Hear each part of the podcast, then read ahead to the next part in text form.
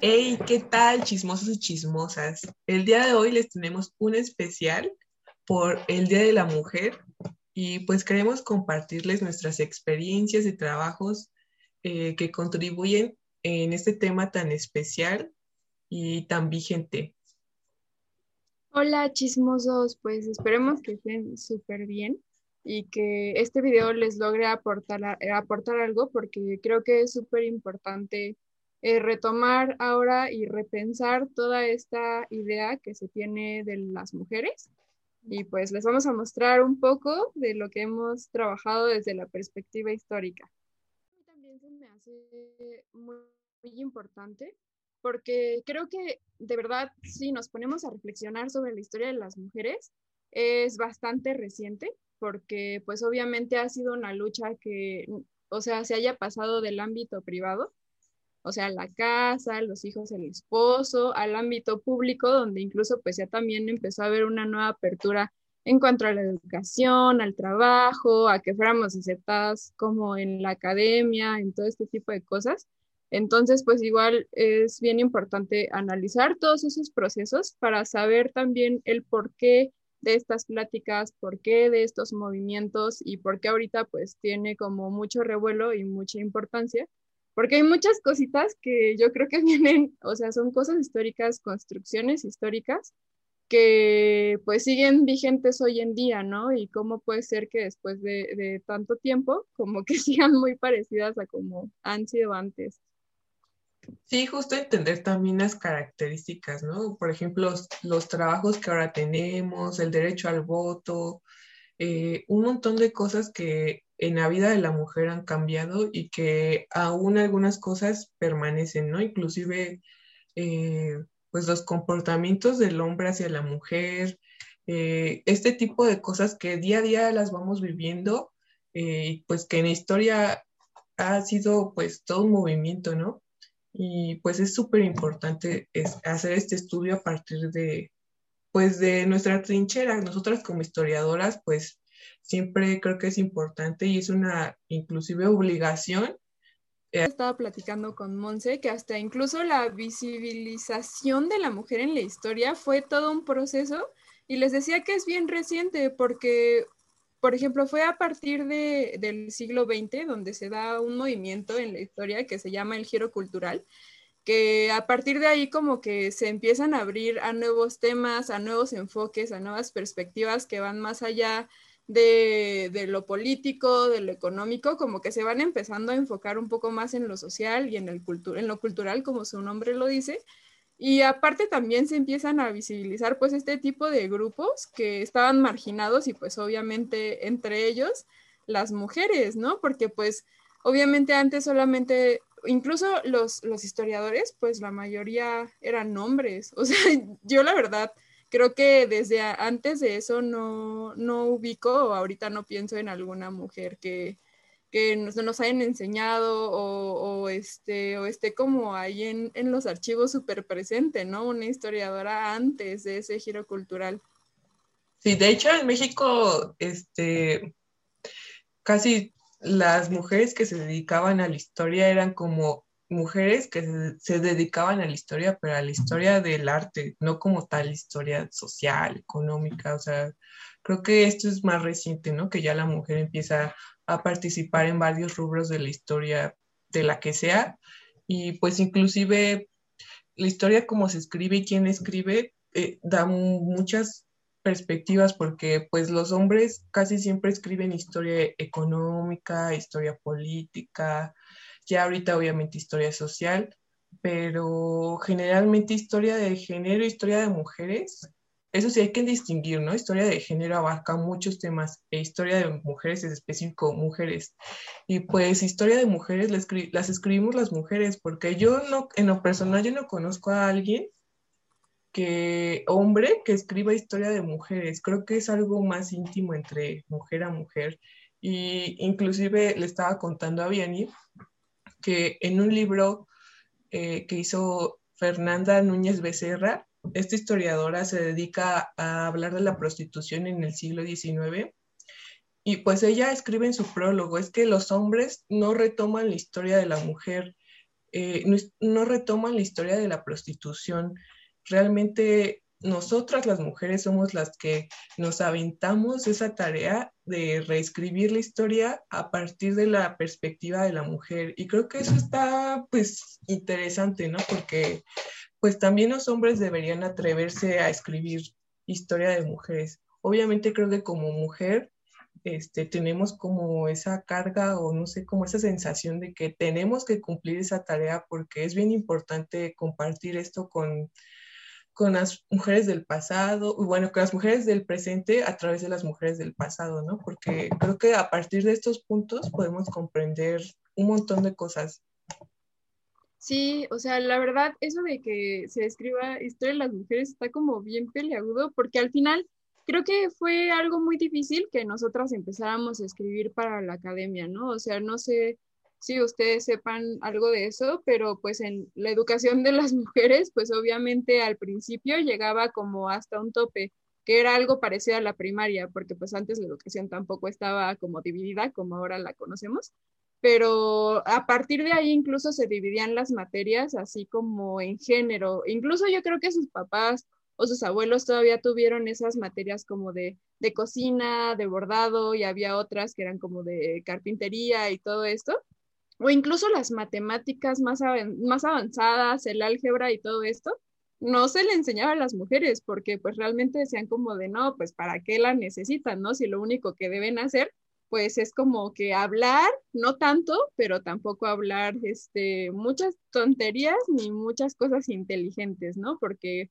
como es mujer, pues, o sea, tiene que tener un tema de conversación y hasta ahí. O sea, hasta ahí ya era la maternidad, los hijos y bla, bla, bla. O sea, fue hasta el porfiriato donde se empezó ya a, visibilizar un poco más cómo las mujeres entraban pues a otros ámbitos.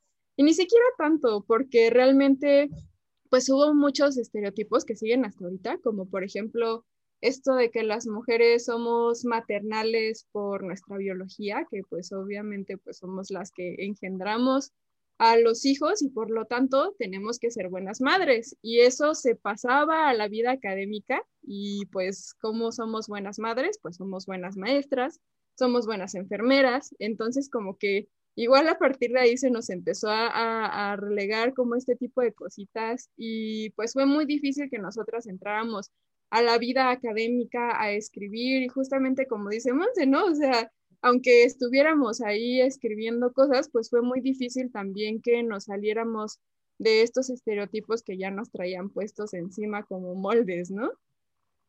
Sí, muchos los estereotipos, ¿no? Y creo que todavía en la actualidad están de cierta manera marcados, porque lo vemos simplemente en nuestras casas, ¿no? ¿Quién hace más eh, la comida o estas actividades que son del hogar, pues la mujer.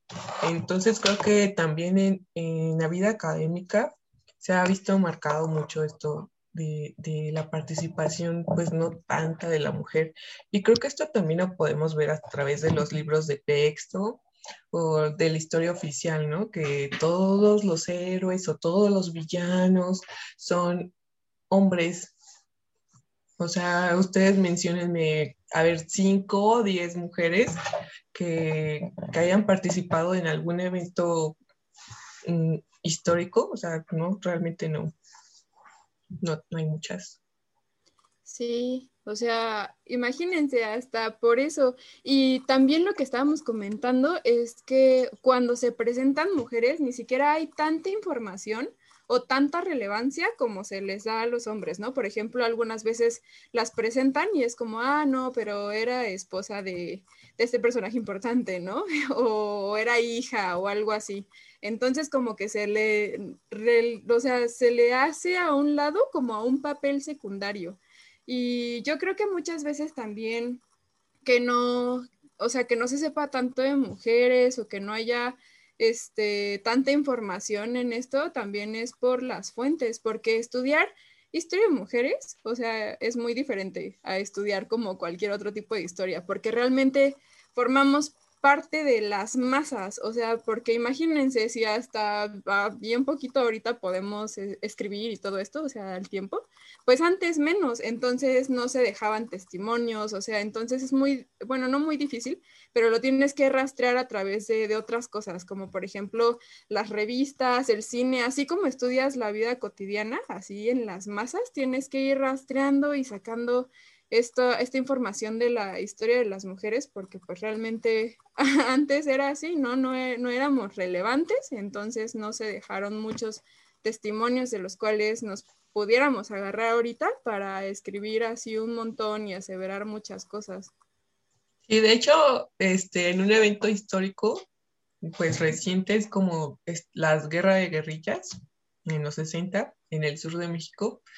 Y muchos historiadores e historiadoras han querido como ver el papel de la mujer dentro de ese tipo de eventos, porque claro que los sabía y justo una historiadora se topó con, con que no, que no había rastros de ellas porque, o sea, no era porque no estaban, ¿no? Sino porque a ellas les tocaba desde coser, cocinar, este, cuidar a los niños pero ellas estaban ahí con armas, luchando, acompañando a los hombres en estos procesos, pero dejan pocas huellas por lo mismo que comentó Vianney, ¿no? Que, siempre están ocupadas y que tienen menos tiempo para, escribir, para dejar huellas.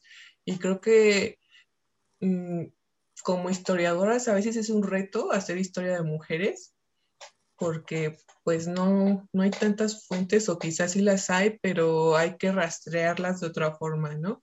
Por ejemplo, nosotras hemos trabajado temas como de mujeres a través de las películas, ¿no? A través del cine, porque creo que el cine de una manera indirecta deja esas huellas que, que nos hacen ver los estereotipos, los roles de la mujer, eh, los roles inclusive también del hombre y del control hacia la mujer, que son cosas que quizá de manera pues no tan explícita los vemos.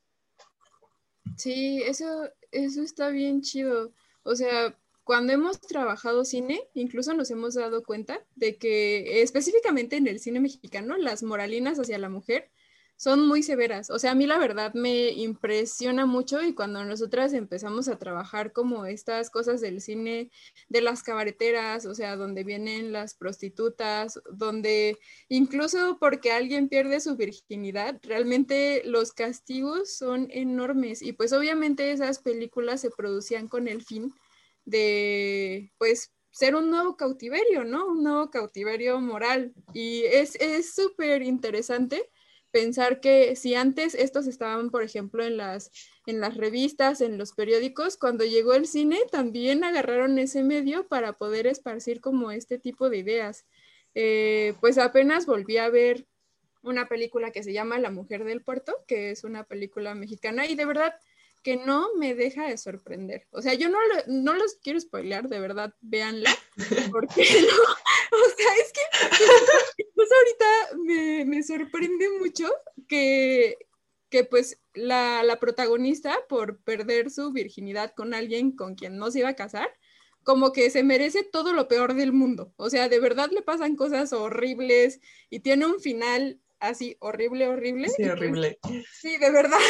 hay muchas películas y muchos discursos sobre esto, no solo sobre la virginidad, incluso sobre la maternidad, ¿no? O sea, varias películas como Quinceañera y pues todas son mexicanas, dicen como no, pues en realidad una mujer se realiza cuando es madre y pues todo eso también tenía un fin en la sociedad, ¿no? No nada más era porque sí.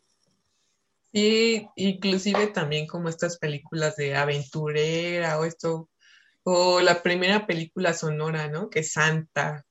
Y cómo este, hay como una especie de icono de la mujer, que es como, ¿cómo se llama? La mujer fatal, ¿no?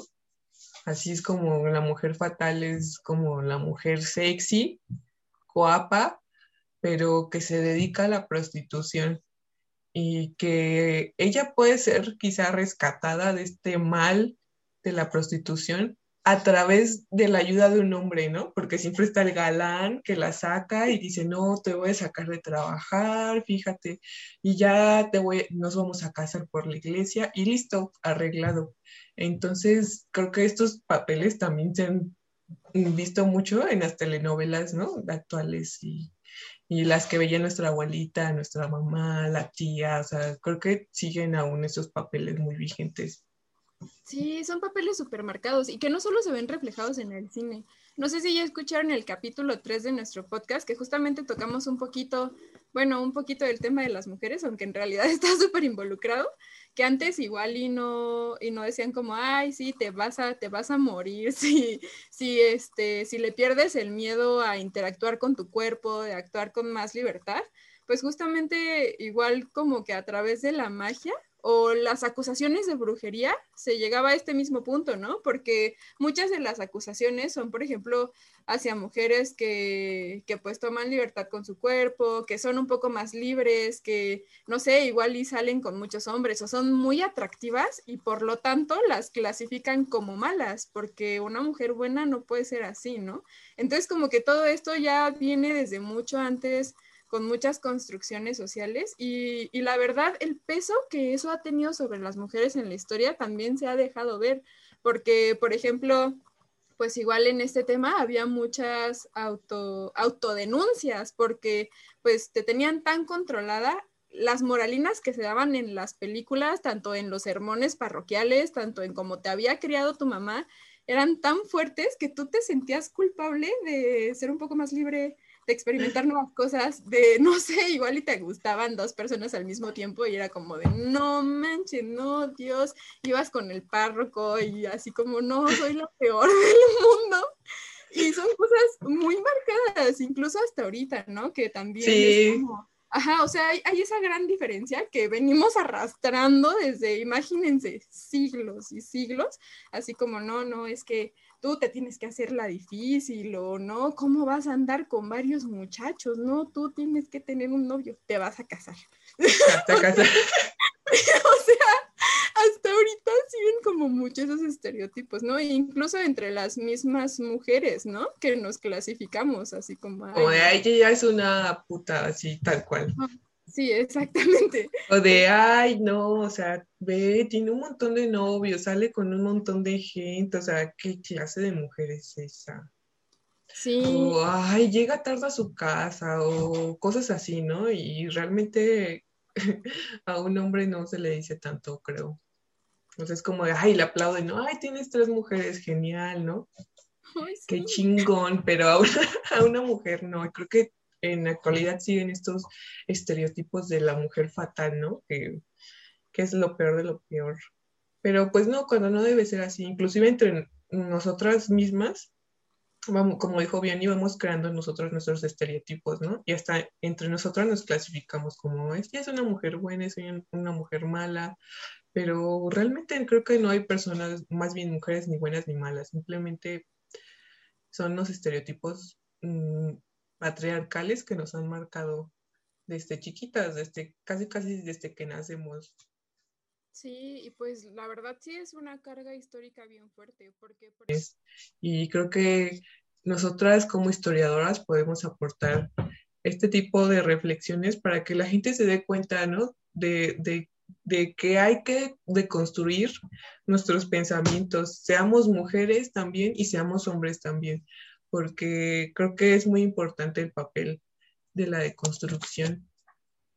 Sí, la verdad eso de empezar a deconstruir cosas es este cosas, pues, empezar a deconstruir procesos eh, es una parte súper importante de la historia y, y, pues por ejemplo ahorita que hay, hay muchos temas de mujeres y todo esto, realmente es la oportunidad porque siento que mucho tiempo, mucho tiempo la verdad, como que estuvimos calladas o escondidas, porque hay muchas autoras que escribían bajo seudónimos de autores, o sea, de, de hombres. de nombres de pues, hombres, ajá. Ajá, nombres de hombres, porque pues obviamente tenían miedo de que las juzgaran o que incluso no las tomaran en serio. Y son un montón de cosas que siguen presentes hoy en día y que pues justo también es como el uso de la historia, ¿no? Para poder replantearnos cómo estamos viviendo, cómo convivimos con la demás gente y pues justamente replantearnos todos estos papeles. Y también pues nos sirve históricamente darnos cuenta de que traemos muchas cosas y seguimos repitiendo muchos patrones que no es que nazcamos con ellos, es que hay una sociedad y pues un comportamiento social extendido a través del tiempo que nos, nos, hace, nos hace comportarnos de esta manera, ¿no? Por lo tanto, pues igual está bien tener este tipo de pláticas, este tipo de reflexiones, que también ustedes se den cuenta que no solamente, o sea, pueden reflexionar a partir de la academia, sino también a partir de las películas, de las revistas, de los libros, o sea, y que pues también ustedes como que se empiecen a hacer este tipo de preguntas para que empiece un proceso, ¿no? Porque obviamente no va a ser un cambio que es luego, luego, pero es importante empezar a poner esas, esas semillitas para que el proceso vaya ahí siga. Creciendo. Sí, justo, o sea, son procesos de, pues, de larga duración, ¿no? Y creo que obviamente la mujer está muy involucrada en estos y también creo que el hombre debe de, porque las mujeres estamos haciendo nuestra inmensa labor de luchar por nosotras, pero creo que también de cierta manera influye mucho el papel del hombre, no como protagonista, obviamente, de estos movimientos, sino como parte de que se deconstruyan y que vayan viendo, pues... ¿no? O sea, que les estamos contando nosotras, porque en realidad, pues somos casi mitad y mitad de población en el mundo, entonces yo creo que se va, se va a llegar a algo cuando este, podamos empezar a unir esas ideas, eh, o sea, tal vez no, no a ponernos de acuerdo, pero pues justo a repensar todo esto.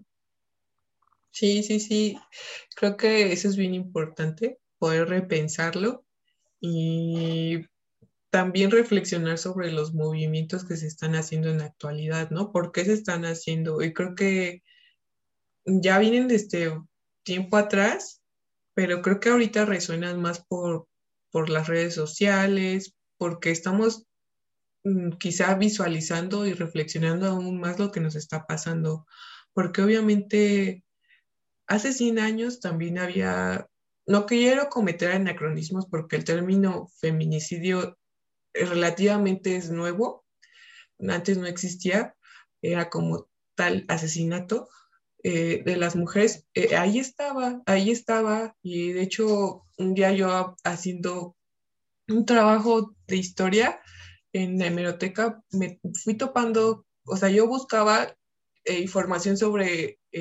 actividades nocturnas de la mujer y dentro de los diarios, diario por diario por diario, aparecían casos de violación, de muerte, asesinato, y era impresionante la cantidad, parecía que ese, ese periódico era de ahorita. Entonces creo que las mujeres estamos retomando una, bueno, estamos tomando más bien una conciencia bien fuerte de lo que está sucediendo. Y creo que eh, está, está bien, ¿no? Está bien que participemos en este tipo de, de acciones para que reflexionen, porque la gente piensa que solo es por gritar por gritar, pintar por pintar, pero tiene un trasfondo muy fuerte que creo que cada uno de nosotros deberíamos como reflexionar en este trasfondo, por qué se está haciendo en estas cosas, eh, porque ahora sí estamos levantando la voz y antes también se hacía, sí, en menor cantidad, sí, pero ahora creo que con información y con todo más visible ya es como que todas queremos hacer algo por nosotras. Y creo que también es muy bueno que la gente se informe, ¿no? Se informe por qué se está haciendo y que pues seamos más tolerantes, ¿no? Porque, y más empáticos, porque quizá no nos pasaba, o sea, quizá afortunadamente a mí no, no he tenido un caso cercano de feminicidio, pero no me tiene que pasar a mí o alguien que yo conozco para que yo sea empática con ese tipo de cosas. Y lo vemos porque ha sido a través de los años, a través de los siglos hemos pasado estas cosas y creo que es momento de un cambio, ¿no? Y en historia siempre hay cambios, buenos o malos, pero creo que ahora necesitamos uno favorecedor para las mujeres. Sí, la verdad sí. Igual este, a mí me sorprende muchísimo que no haya tanta empatía y yo creo que también es por la falta de información. Pero igual les pongo un ejemplo. Hace poco estaba leyendo sobre las pulquerías en la Ciudad de México en el siglo XVIII y había, o sea, en los casos, en los expedientes, eh, había también muchos casos de violaciones de este, maridos que eran violentos con sus mujeres y ya los, les habían pegado un montón de veces, pero en realidad como que no llegaba a hacer ruido en la cuestión de, de justicia hasta que el marido empezaba a, a faltar trabajo, por ejemplo. Entonces, ahí se ve incluso como la jerarquización de las cosas, ¿no? Como faltar al trabajo era algo como más importante que los hombres estuvieran ejerciendo como violencia o incluso, pues les digo, esto de las violaciones era súper normal y todos sabían que eso pasaba en las, o sea, como en ese tipo de, de centros de diversión y pues imagínense lo, sí, o sea, la verdad, imagínense lo, lo, peligroso que era que igual y por necesidad tuvieras que pasar ahí y te violaran, ¿no? Pero pues en realidad eso era algo normal, algo normal tanto para mujeres como para hombres. Entonces ahorita yo creo que eso igual se me hace algo súper bonito, que hay más información, más comunicación entre las mujeres, porque eso antes no había, o sea, no había, era un tabú hablar de todo esto, ¿cómo le ibas a decir a tu amiga como de, no manches, es que iba en la pulquería y me violaron? O sea, antes no se hablaba de eso. Sí, la verdad que sí, igual yo he vivido cosas no tan gratas, o sea, incluso les cuento que llegó un momento donde a mí me daba mucho miedo hacer muchas cosas como, como sola por, bueno, distintas vivencias que he tenido. Entonces, justamente de ahí nació como mi inspiración para trabajar sobre el cine, o sea, el papel de la mujer en el cine de terror mexicano, ¿no? Porque decía como de, no manches, o sea, yo vivo con miedo. Entonces, eh, ahí, o sea, en las películas de terror, nosotras seremos las que asustamos y en qué, o sea, en qué papel nos ponen cuando somos las que asustamos o, o siempre seremos las que tenemos miedo a las, las víctimas fáciles, las que pueden atacar. Y pues realmente, pues a partir de muchas cosas se pueden observar ese, ese tipo de procesos y pues justamente que no sé si es, es, o sea, la verdad sí es triste que haya nacido la inspiración de una situación como de que yo viviera con miedo todo el rato. Eh, pero pues igual se pueden sacar estas nuevas perspectivas y nuevas dudas que es importante que pues todos conozcan. Y pues ese era el objetivo más o menos que les teníamos para esta pequeña plática, este pequeño especial, que nos parece muy importante Sí, sí, que pues igual sabemos que colegas nos escuchan y que se atrevan, ¿no? También a escribir historia de mujeres, porque creo que mm, las mujeres tenemos esa responsabilidad, al menos yo la siento como historiadora, siempre la he tenido, la he sentido, pero creo que también me gustaría ver, ¿no? Ciertas perspectivas de quizás inclusive de masculinidades, ¿no? Porque creo que eso también hace falta para entender todos estos procesos o por qué este, el hombre es un macho o cosas de ese tipo. Creo que es importante también que los historiadores se atrevan a escribir sobre estos temas que son bien importantes y necesarios en la actualidad para poder seguir construyendo mejores futuros quizá para, para las nuevas generaciones, ¿no? Porque pues este tipo de, luchas de la mujer son eh, haciendo pues honor a las mujeres del pasado, eh, queriendo escuchar la voz de las mujeres del presente y también queriendo construir pues mejores espacios para, para las mujeres del, del pues del futuro, ¿no?